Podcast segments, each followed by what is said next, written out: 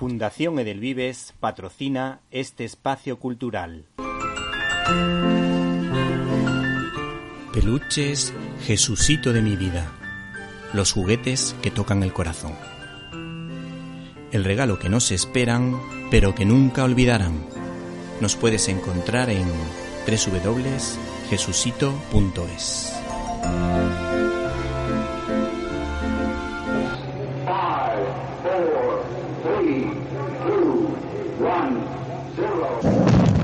Disfruta con Víctor Alvarado y su equipo de lo mejor del cine, directo a las estrellas.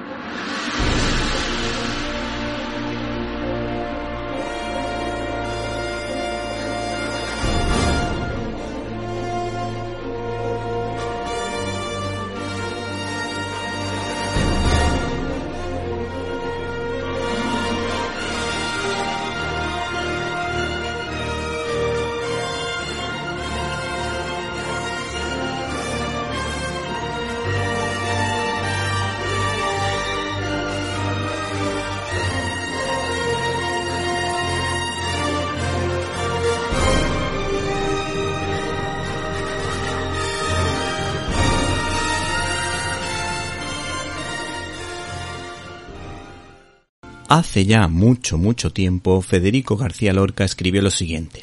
El arcángel San Gabriel, entre azucena y sonrisa, bisnieto de la Giralda, se acercaba de visita. Dios te salva, Anunciación.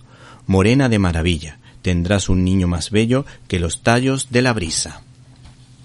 Nuevamente tenemos que aplaudir la iniciativa de la editorial Encuentro de apostar por el talento de Francisco José Gómez que nos ofrece la segunda entrega de Cuentos de Navidad. Y si hace unos años disfrutamos del libro El Día de Reyes, en esta ocasión el ejemplar en cuestión responde al título de La Noche de Navidad, que como habrán imaginado recoge una serie de cuentos ambientados en esas fechas tan señaladas, ya sea optando por el lado sociológico, ya sea por el relato puramente navideño o recurriendo al difícil pero bello género de la poesía.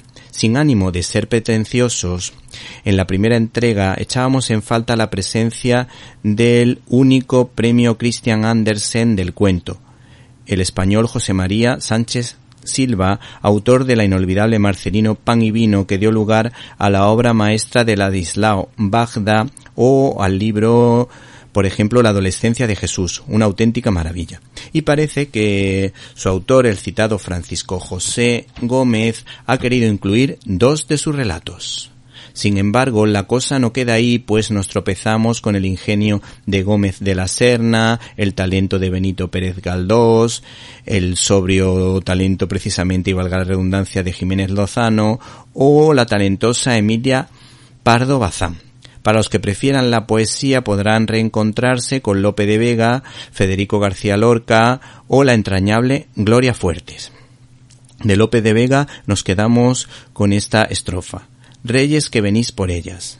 No busquéis estrellas ya, porque donde el sol está, no tienen luz las estrellas. O por ejemplo, este de José María Pemán, esta estrofa muy bonita que dice lo siguiente. Yo tenía tanta rosa de alegría, tanto lirio de ilusión, que entre mano y corazón el niño no me cabía.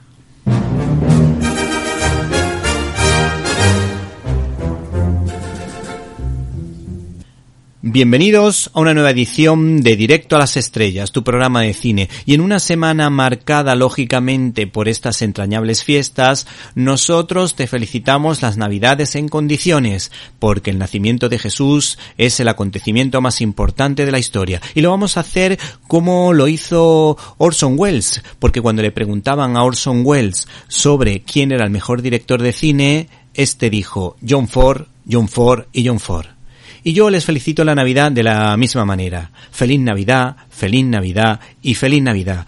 Y esta semana, lógicamente, les hablaremos de dos esperados estrenos, una pequeña joya como Noche de Paz y un pedazo de tesoro como el musical West Side Story. En críticas en un minuto analizaremos los pormenores del peliculón del mes de diciembre, Spider-Man, que es una auténtica maravilla tanto de acción como de valores. Una película para ver desde luego en familia. Y por supuesto no nos pueden faltar nuestras habituales secciones como la de Irene de Alba en Clasimanía, la de Volger como especialista en cine nostálgico y por supuesto nuestra antena de plata Antonio Peláez más Peláez que nunca que nos deparará con sus comentarios alguna que otra sorpresa. Para comentarios, dudas y sugerencias puedes escribirnos a info arroba Repito, info arroba Si no pudiste escucharnos en directo y quieres hacerlo en diferido, puedes hacerlo a través de nuestro canal de iVox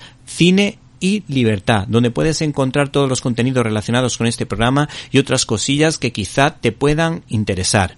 Nos gustaría que te suscribieras y nos apoyases económicamente a través de este podcast que hace las delicias de los cinéfilos y de los amantes de la cultura y las buenas lecturas.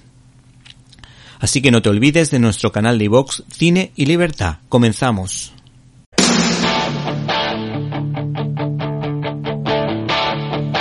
Got my first real six string, bought it at the five and dime, played it till my fingers bled. La cartelera. Me and some guys from school had a band and we tried real hard.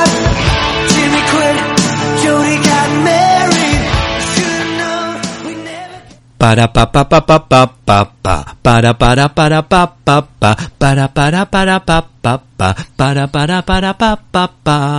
Señoras y señores, ladies and gentlemen, llega a la cartelera española la esperadísima West Story de la mano de Steven Spielberg, un grande de la ciencia ficción, autor de películas como Encuentros en la tercera fase y Etel extraterrestre, un gran autor del género de aventuras con películas como Indiana Jones y toda su saga y por supuesto autor de películas maravillosas de corte histórico como por ejemplo El puente de los espías.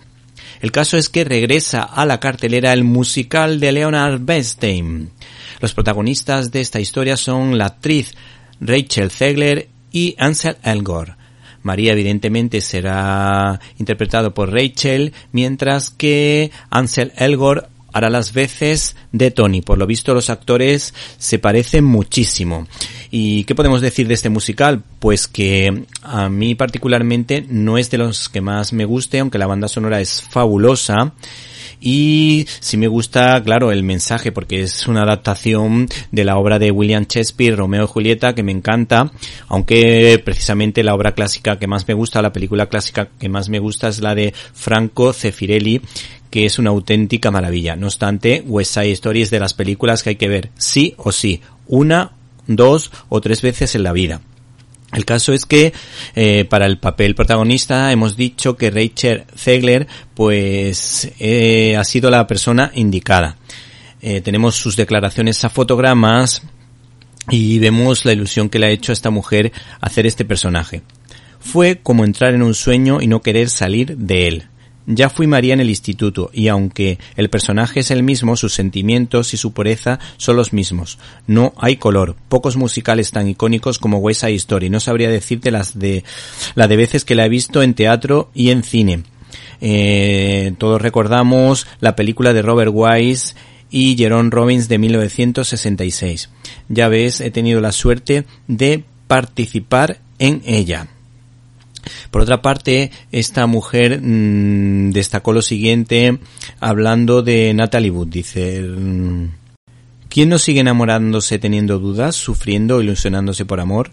El amor no ha dejado de ser la fuerza que puede cambiar la verdad del mundo. María puede parecer ingenua, pero su apuesta por el amor, por amar a Tony en contra de los prejuicios y su familia, me sigue gustando, me sigue pareciendo un acto de tremenda valentía de él y de ella. Por lo visto, esta mujer para preparar su personaje ha estado viendo multitud de veces la película también El mago de Oz de Victor Fleming y sobre todo la canción Over the Rainbow pues de alguna manera eh, Steven Spielberg dijo que esa era la expresión que quería en sus actores protagonistas y en gran parte del reparto. Por lo visto, entre los cameos más mm, buscados o más queridos en esta ocasión, hay que decir que una actriz que participó en ese musical, como Rita Moreno, pues tiene la suerte de volver a aparecer aquí con un pequeño personaje. A Rita Moreno eh, la conocemos por haber sido mm, la única, o mejor dicho, la primera actriz latina en ganar los cuatro grandes, es decir, un Grammy como mejor cantante, un Oscar como mejor actriz, un Tony como actriz de Broadway y un Emmy por haber participado en una serie de televisión.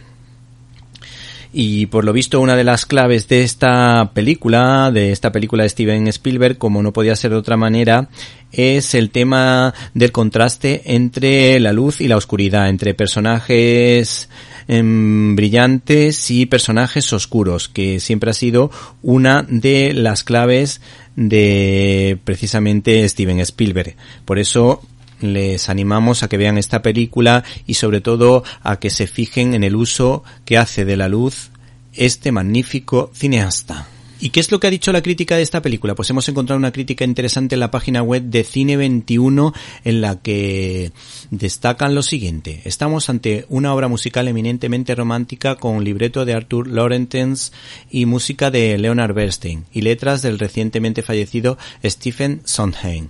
Para la versión de 1961 Robbins creó unas coreografías inolvidables. Sabedor de todo esto, Spielberg tiene la inteligencia de exprimir a fondo ese valioso material sin pretender reinventar la pólvora. Él simplemente, que no es poco, versiona lo que hay y en el fondo viene muy a cuento citar a Shakespeare lo que ha hecho siempre con el teatro. Se toma la obra escrita y se concibe un modo de presentarla, poniendo el acento en esto o en aquello, intentando ser fiel al original.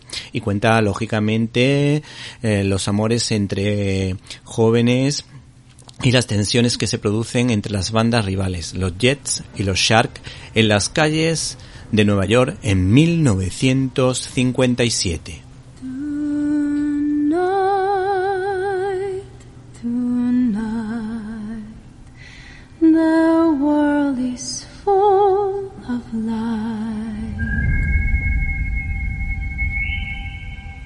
Es mi primera vez en Nueva York.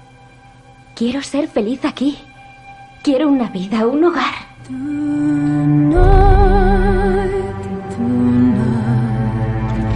¿Estáis listas? Esta noche lo importante es la familia. Al primer gringo que te sonría. No te había visto antes. No eres puertorriqueño. ¿Eso importa? ¿Tú quieres empezar otra guerra mundial? Cada día todo lo que conozco se está vendiendo, demoliendo o quedando en manos de gente que no quiero aquí. Aléjate de él mientras vivas en mi casa. Ya soy mayorcita, Bernardo. Puedo pensar por mí misma. Estás escuchando Directo a las Estrellas. Víctor Alvarado. Hola amigos y oyentes, oyentes y amigos de Directo a las Estrellas. En esta ocasión desde el canal de Vox Cine Libertad. Por cierto, se aceptan donaciones y suscripciones para el mantenimiento de este podcast y de este programa. Te recomendamos Noche de Paz. Noche de Paz empieza tal que así. Las celebraciones navideñas suelen estar llenas de ruido. Sería bueno que dejáramos espacio al silencio para escuchar la voz del amor. El documental en cuestión comienza con estas palabras pronunciadas por el Papa Francisco, que dan pie para contarnos cuál es el origen de la canción navideña más famosa de la historia de la mano de su narrador, Hugo Bonneville, que fue uno de los míticos personajes de la serie Downton Abbey. Este ensayo cinematográfico ha sido dirigido por Hannes Michael Schale, que entremezcla los testimonios de varios cantantes con algunos pasajes en tono docudramático que además son los más importantes de esta producción.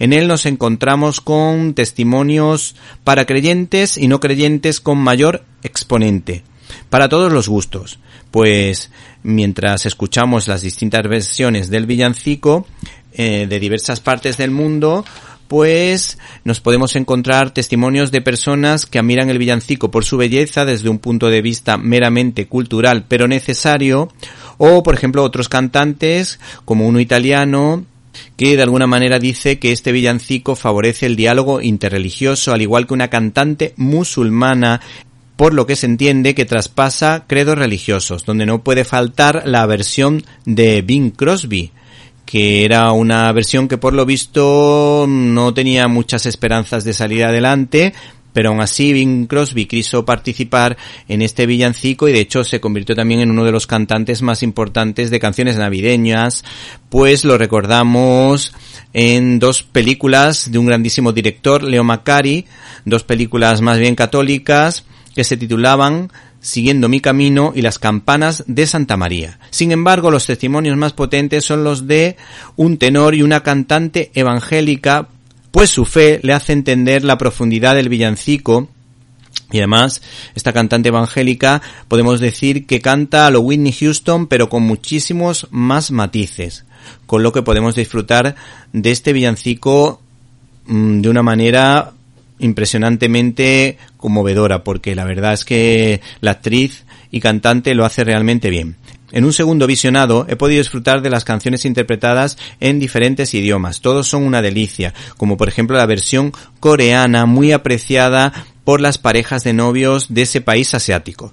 Según sus autores, el origen de la canción tuvo lugar el 24 de diciembre de 1816 en Austria, en la que vemos el encuentro entre el músico Saber Gruber y el padre católico Joseph Moore que nos habla mm, de cómo encontrarse a Dios en el silencio de una capilla, así como ese milagro, que también se cuenta aquí, que se produjo durante la Primera Guerra Mundial, donde se pararon una serie de batallas al calor del Noche de Paz, cantado por militares de ambos bandos el 25 de diciembre de 1914, que también puede verse en la película Feliz Navidad de Christian Carion, que es una película maravillosa francesa en la que se habla de este prodigioso milagro. No se pierdan, por tanto, este trabajo cinematográfico que puede ayudar a reencontrarse con Dios a través de la belleza. Por ejemplo, escuchando a los niños cantores de Viena. Por cierto, este documental puede verse en su último pase el 26 de diciembre en multitud de cines españoles, así que no se pierdan esta película, este documental titulado Noche de Paz. No había ni una nube en el cielo el 30 de abril de 1818. De repente se oyó un cañonazo desde la fortaleza de Hohensalzburg. El incendio comenzó en un establo y, avivado por los vientos calientes, engulló a Salzburgo en una tormenta de fuego y como si llegase del cielo, noche de paz surgiría de estas cenizas. Cuando escuchas algo que te conmueve, te conmueve, no importa el idioma. Es una de las canciones que está en el ADN de todos. Es una pieza musical increíble que realmente ha resistido la prueba del tiempo. Abrimos nuestro canal habitual de comunicación invitándoles a que entren en Facebook con el nombre Víctor Alvarado guion directo a las estrellas. Esperamos su comentario. Arroba Cine Libertad es nuestra cuenta de Twitter. Para escuchar tus agudos comentarios te esperamos en arroba Cine Libertad.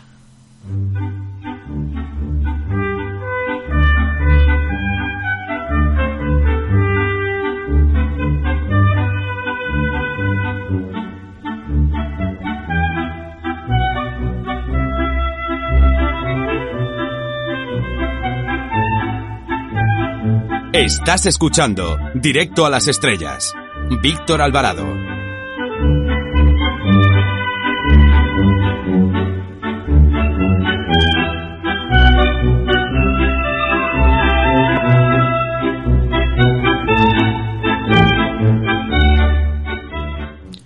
Y después de haberles hablado de una pequeña perla como Noche de Paz y de una gran joya como Wayside Story, nos queda hablarles de un par de películas que probablemente podrán ver en la cartelera durante estas semanas navideñas, durante este periodo navideño. Una de ellas es Matrix Resurrection, que hay que decir que es otra nueva entrega de esa saga que se pudo ver hace ya casi más de 30 años protagonizada por Keno Reeves.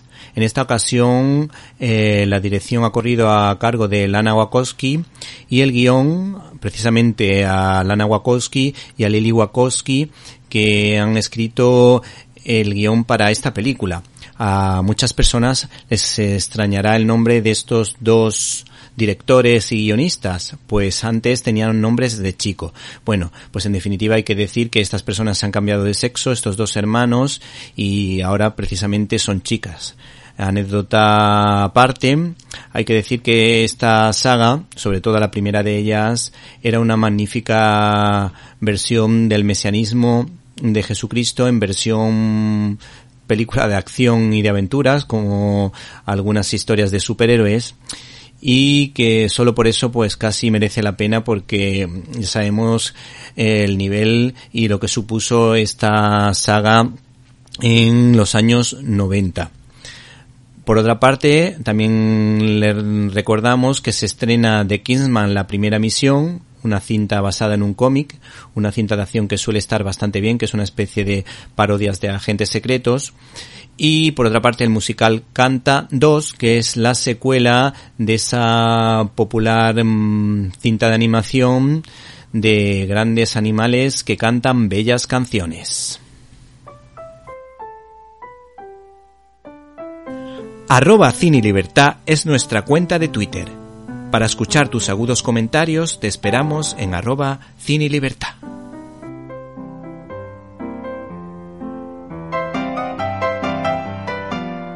Estás escuchando Directo a las Estrellas.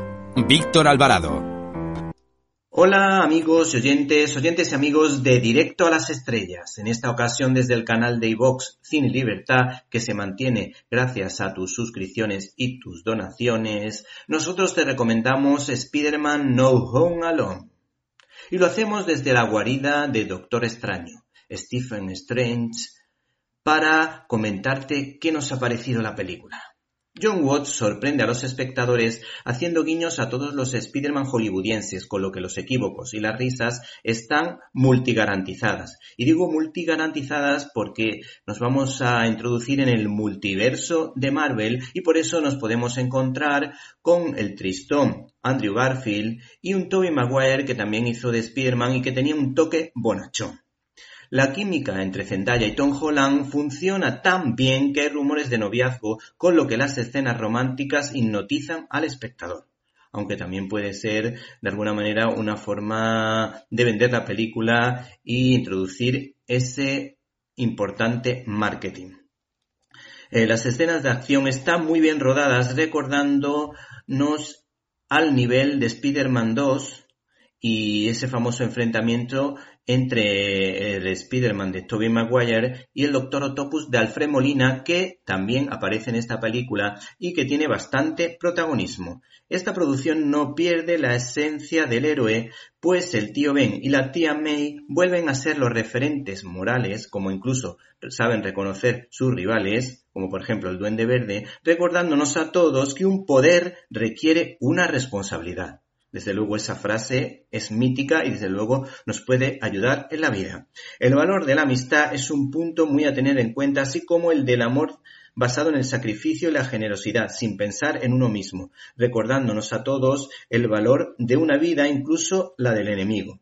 Y por supuesto, de alguna manera, nos invita a la reflexión sobre si la venganza es lo mejor para ser feliz o al realizarla, al vengarse de alguien, pues nos quedamos vacíos. Por último, el compromiso social con los más necesitados queda reflejado en una escena en la que vemos a la tía May en un comedor social, algo bastante habitual en algunos cómics de Spider-Man y de hecho el tío Ben también aparece en algún que otro cómic eh, viviendo una situación parecida.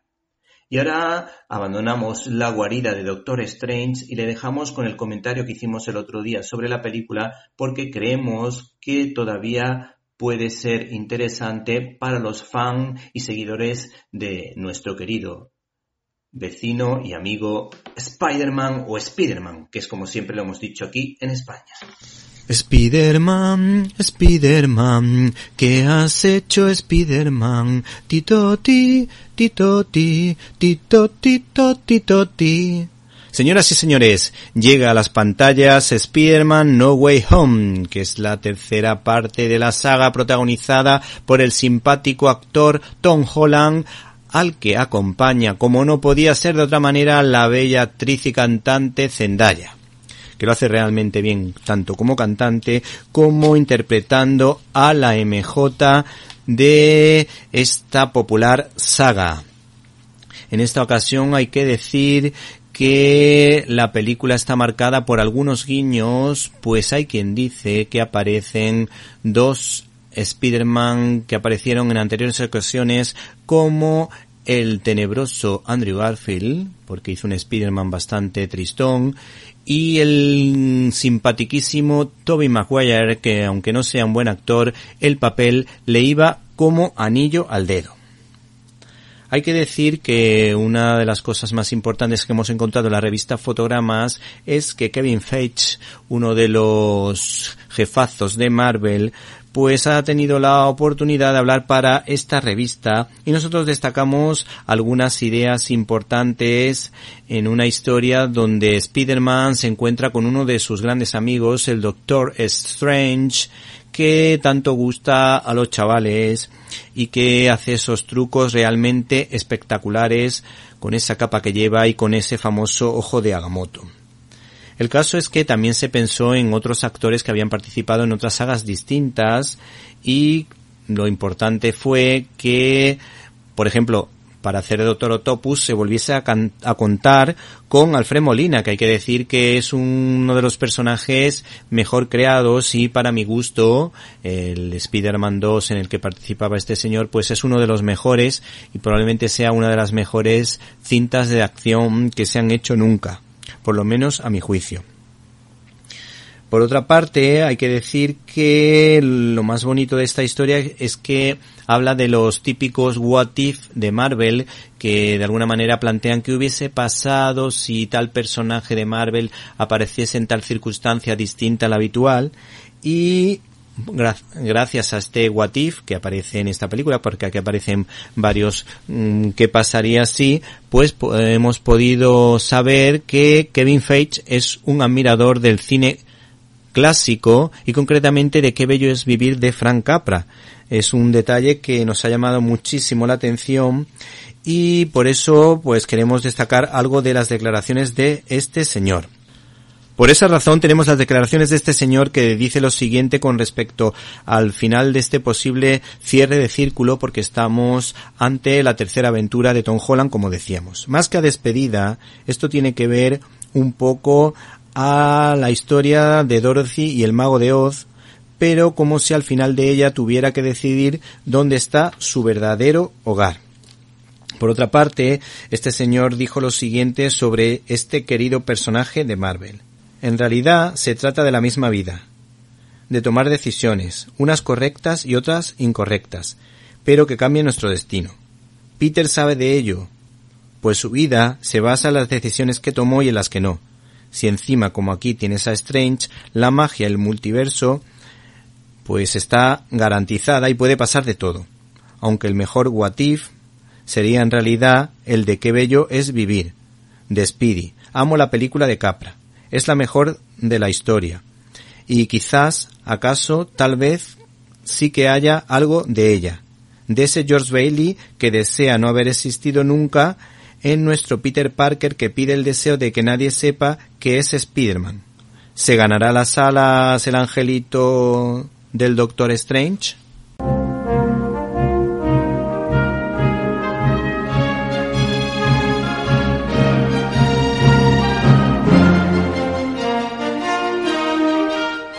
Storyboard.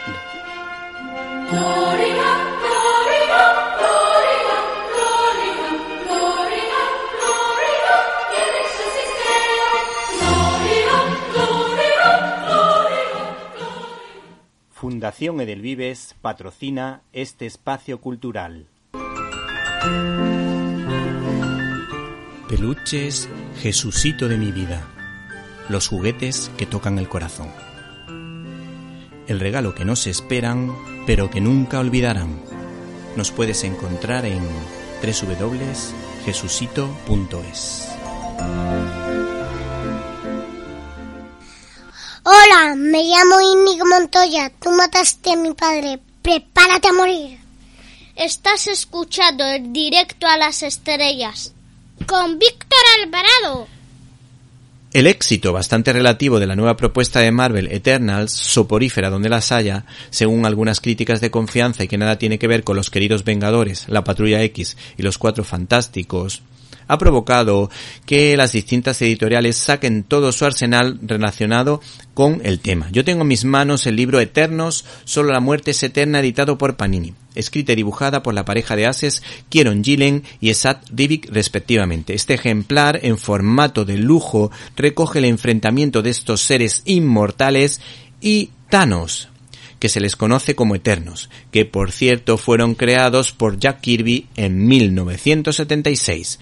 Estos héroes tienen un halo de misterio y son capaces de teletransportarse a través de una descompensación y composición de sus átomos. La clave para comprender las tramas es seguir la voz en off en tono azul más que estar pendiente de las conversaciones de los bocadillos, pues estos autores dominan el arte secuencial de tal manera que no es estrictamente necesario para comprender la obra. Quizá porque estos son menos populares que otros no me parecen demasiado atractivos, aunque me ha llamado la atención el personaje del duende porque es una mezcla entre inocencia y picardía. Por cierto, esta obra superheroica con cierto aire panteísta nos ofrece una enorme cantidad de extras y las expresiones clave o más significativas serían las que hacen referencia al valor del sacrificio del héroe de uno o varios personajes que se enfrentan a Thanos, un villano sanguinario y genocida que afirma que el problema del mundo es el exceso de población. ¿A que le suena una de esas teorías de los creadores o promotores de la agenda globalista con políticas pro aborto y eutanasia? Hola, me llamo Inigo Montoya. Tú mataste a mi padre. Prepárate a morir. Estás escuchando el directo a las estrellas con Víctor Alvarado. Pacome Gesipo Abelardo Ladislao, conde de Champiñac. ¿Puede alguien con semejante ristra de nombres combatir el nazismo? La respuesta es afirmativa, pues este señor es el conde que, acompañado de la superdotada Blair, forma parte del servicio secreto británico en su lucha contra la Alemania de Adolf Hitler. En esta misión titulada Champignac, el paciente A, que edita Nuevo de Nueve, su distinguida señoría se infiltrará en tierras enemigas para investigar sobre un producto farmacéutico creado o surgido de las investigaciones nazis, que responde al nombre de pervitin, un compuesto químico que genera una falsa sensación de felicidad. En esta aventura se encontrará con el nazi de los nazis, Goering. Como dato curioso hay que decir que este personaje, o esta persona, mejor dicho, fue un as de la aviación alemana. Este álbum de la escuela franco-belga ha sido creada por el guionista Becca y el genial artista David Etienne, que hacen fácil lo difícil. Este tándem imprime un ritmo casi cinematográfico a este cómic con unos diálogos muy ágiles que te permiten disfrutar del TVO en sí. Y aunque la historia pueda resultar familiar, creo que este cómic es una joya para toda persona que quiera dedicarse al noveno arte por lo bien que está construida para que el lector nunca pierda el interés. Por otra parte, es una crítica al totalitarismo nazi, lógicamente extrapolable al comunismo, que hay que recordar que durante la Segunda Guerra Mundial o durante un tiempo prácticamente fueron aliados en la que en este caso se hace una crítica a la irracionalidad y el sinsentido del racismo, así como a la experimentación científica sin cuestionamientos éticos, pues para los nazis el fin justificaba los medios, mostrándose su protagonista, por otra parte, contrario al magnicidio.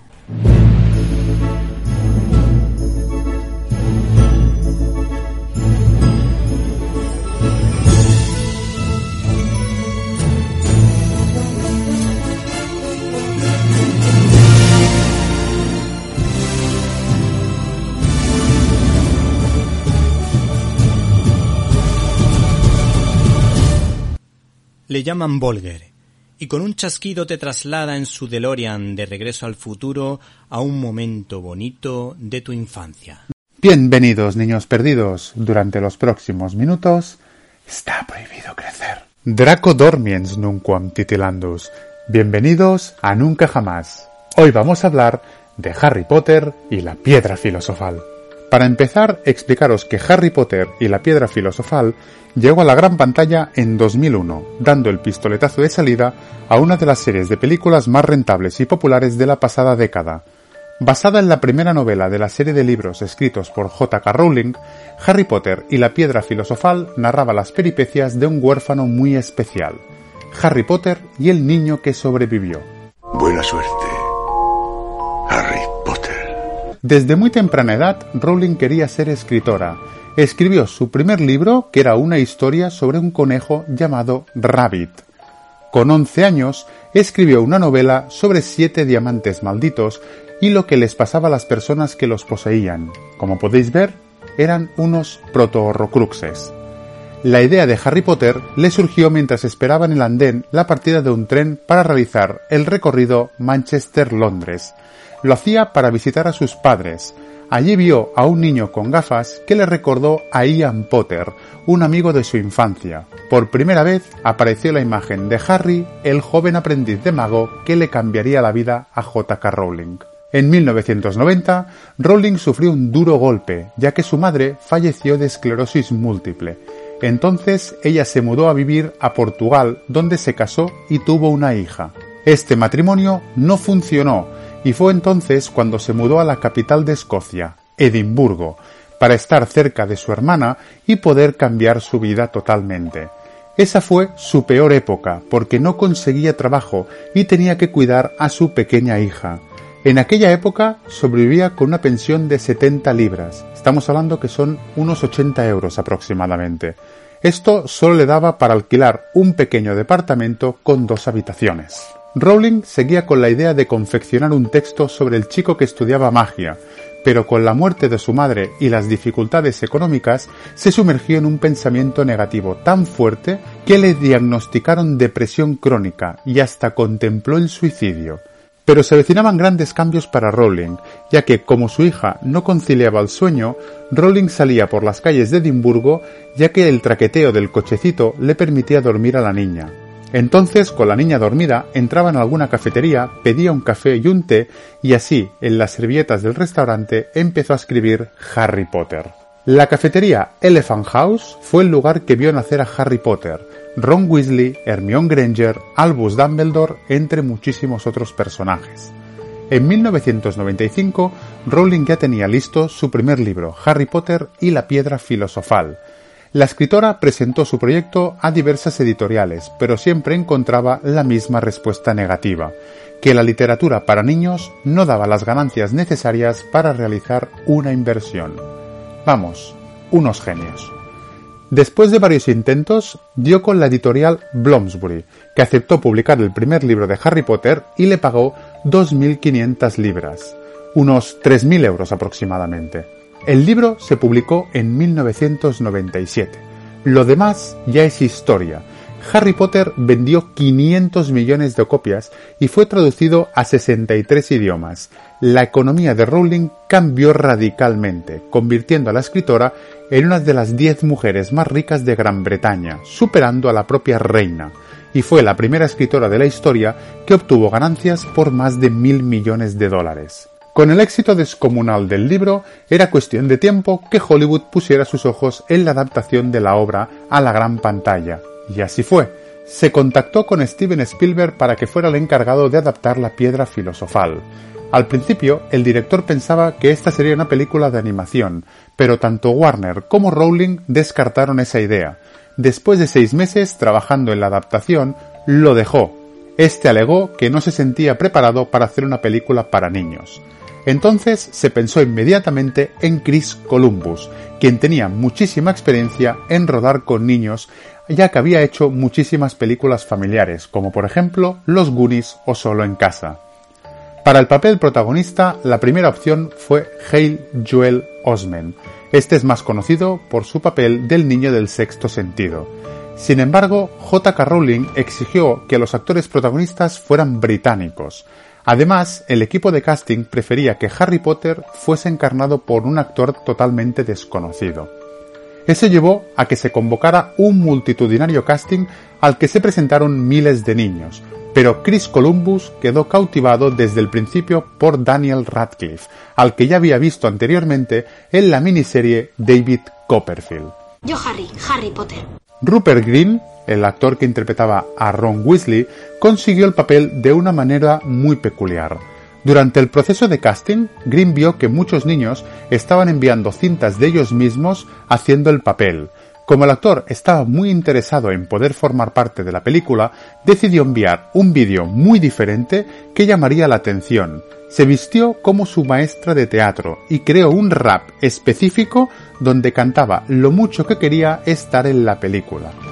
Rupert Green envió esa cinta y al poco tiempo los productores le ofrecieron el papel. Me llamo Ron, Ron Weasley. Para el papel de la amiga inteligente y obsesiva por los estudios Hermione Granger, se buscaba a la niña perfecta, ya que como el personaje estaba basado en la propia Rowling a los 11 años, buscaban un perfil muy concreto. Pero de todas las actrices que se presentaron, una destacó por encima de todas. Esa era Emma Watson, una niña que nació en Inglaterra y que desde muy pequeña se formó en Oxford Theatre Arts y que su gran sueño era la actuación, incluso estaba obsesionada en conseguir su sueño. Fue esa obsesión la que la llevó al casting y le dio el papel de la mejor bruja del mundo. Soy Hermione Granger. Para conseguir el resto del reparto no fue tarea fácil. Por ejemplo, los productores querían que Richard Harris interpretara a Albus Dumbledore, pero este rechazó el papel hasta tres veces. Incluso se pensó en Ian McKellen, quien de haber aceptado hubiera interpretado a los dos magos más poderosos del mundo, Albus Dumbledore y Gandalf. Pero gracias a la neta de Richard Harris, quien le dijo a su abuelo que si no aceptaba el papel le dejaría de hablar para siempre, Harris aceptó el papel comprometiéndose a participar en todas las películas. Tristemente, este actor fallecería a causa de un cáncer en octubre del 2002, pudiendo interpretar el papel de Albus Dumbledore en solo dos películas. La elección de Alan Rickman como el increíble profesor Snape fue petición de la propia J.K. Rowling y fue el único actor al que la escritora le explicó toda la historia de Harry Potter, incluido el final de la historia, para que así, de esta forma, el actor pudiera saber cómo interpretar a su personaje correctamente. En esta película se contrató a los mejores actores británicos para el resto de personajes, como por ejemplo a Maggie Smith como la profesora McGonagall, Robbie Coltrane como Hagrid, John Hart como Ollivander o Warwick Davis como Flitwick. Hablar de la franquicia de Harry Potter conlleva utilizar varios adjetivos, entre ellos única, especial, maravillosa, pero sobre todo estas películas son mágicas. Jamás se había visto en el cine una saga que tardara años para contar una narrativa de esta manera. De todas las películas, La Piedra Filosofal es la más infantil o familiar. Hubo un crítico que de forma muy acertada dijo que es el mago de Oz de los tiempos modernos. Al ser la primera película, estableció las bases de todo y cómo funcionaba el mundo mágico. Es en esta película donde conocemos el significado de la palabra magel. ¿Magel? Gente no mágica. Los preparativos para el primer curso. Bienvenido al Callejón Diagon. Veremos por primera vez el castillo de Hogwarts y aprendemos el primer hechizo, Wingardium Leviosa. Es leviosa, no leviosa. El hechizo que sirve para hacer levitar todo aquello que queramos. Para elevar todavía más tan grandioso contenido, tenemos al legendario John Williams a cargo de la banda sonora.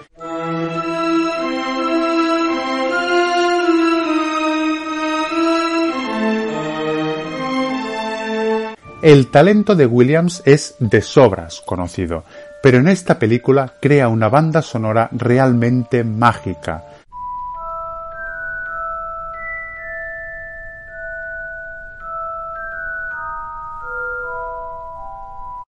No hay ni un solo tema que sea flojo, cada tema es mejor que el anterior, y gracias a John Williams, es oír las primeras notas y trasladarnos directamente al mundo mágico.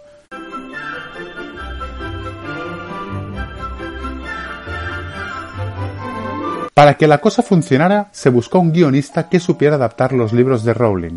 Este fue Steve Klops. Para esta película, Klops prescindiría de los apuntes de Warner y trabajaría sobre el libreto original. El resultado es de sobras conocido. Dos horas y media de película que adapta de manera muy muy fiel la novela original sin saltarse casi ningún detalle y a su vez creando una ambientación mágica, única irreconocible que encantó tanto a mayores como a pequeños.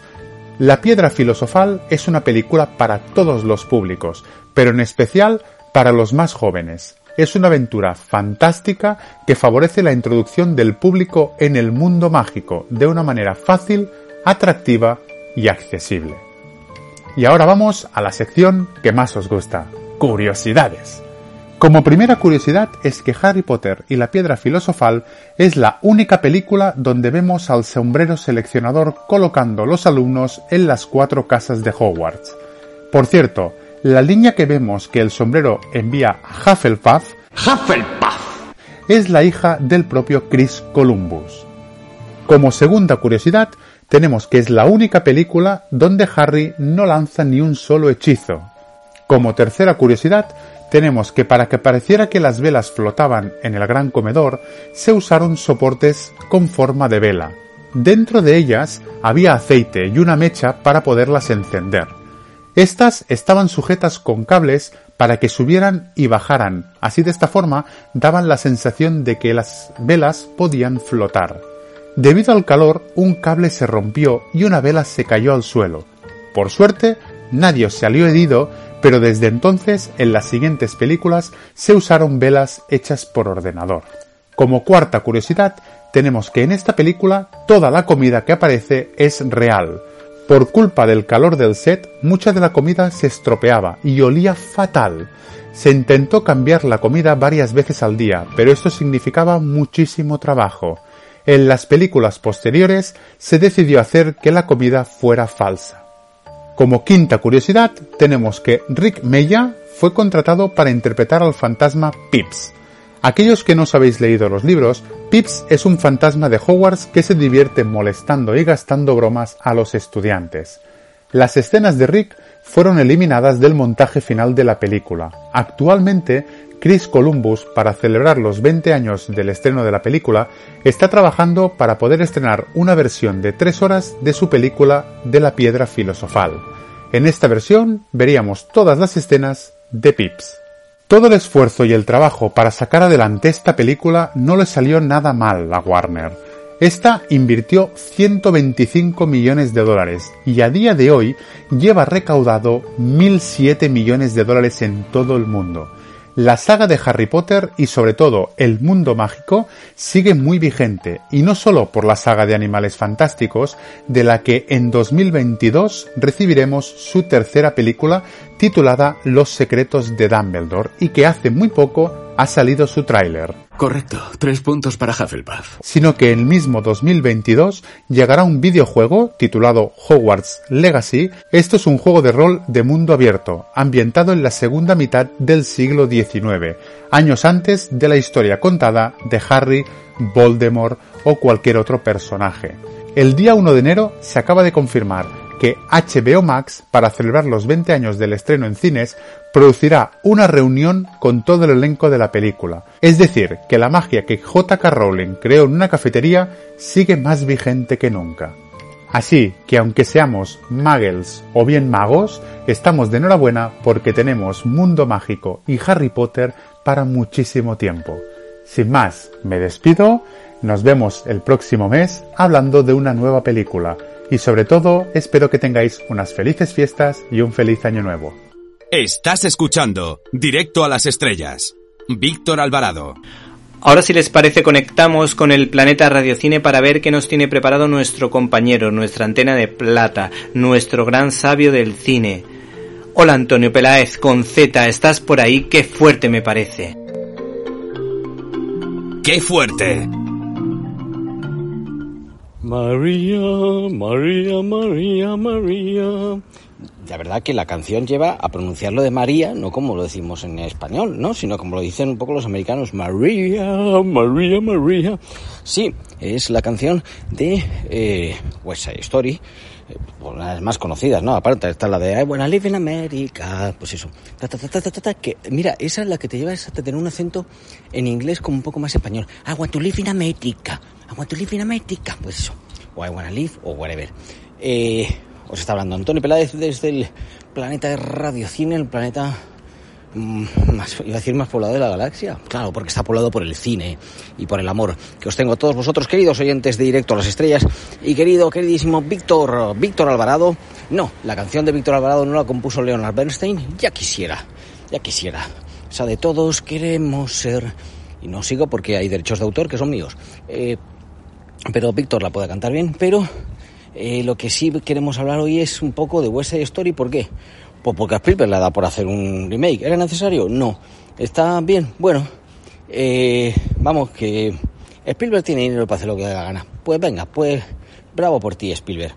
Y queremos centrarnos en algunas anécdotas, ya no tanto de la película que ha hecho Spielberg ahora y que, voy a decirle pobrecito, bueno, pues que parece que no le está dando mucho resultado económico. Si es que ¿De verdad? ¿Qué necesidad había?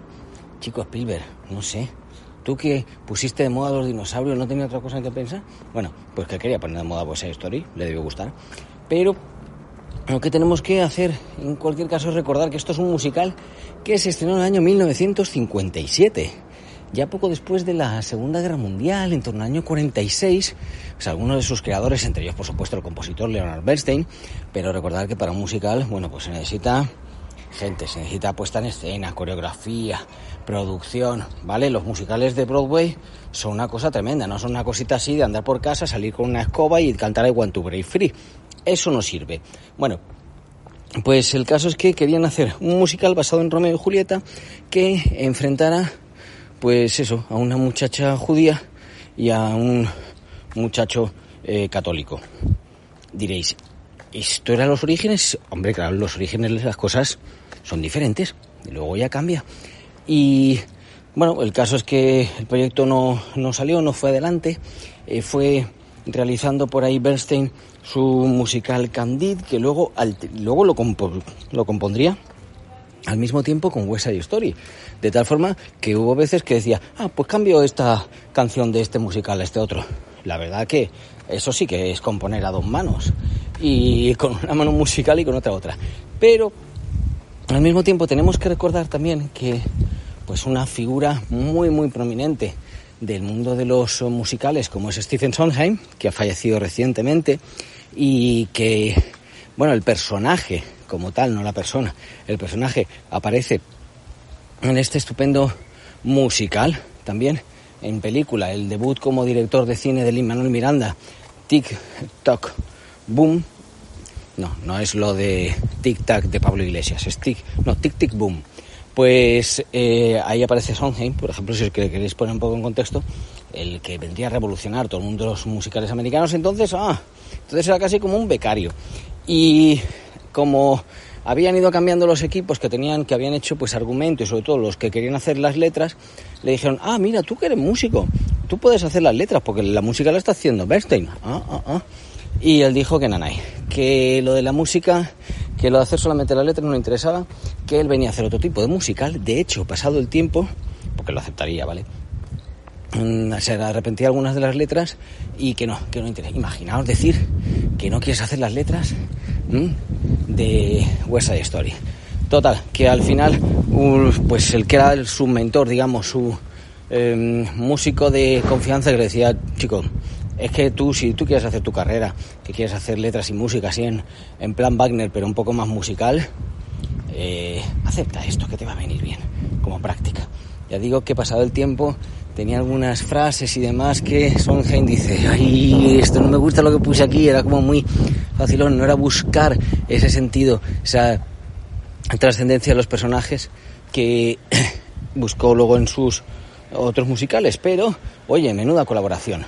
Bernstein, Sondheim, que incluso el productor recuerda como una vez le tocaron el musical entero los dos al piano, que aquello tiene que ser, tenía que ser una cosa espectacular.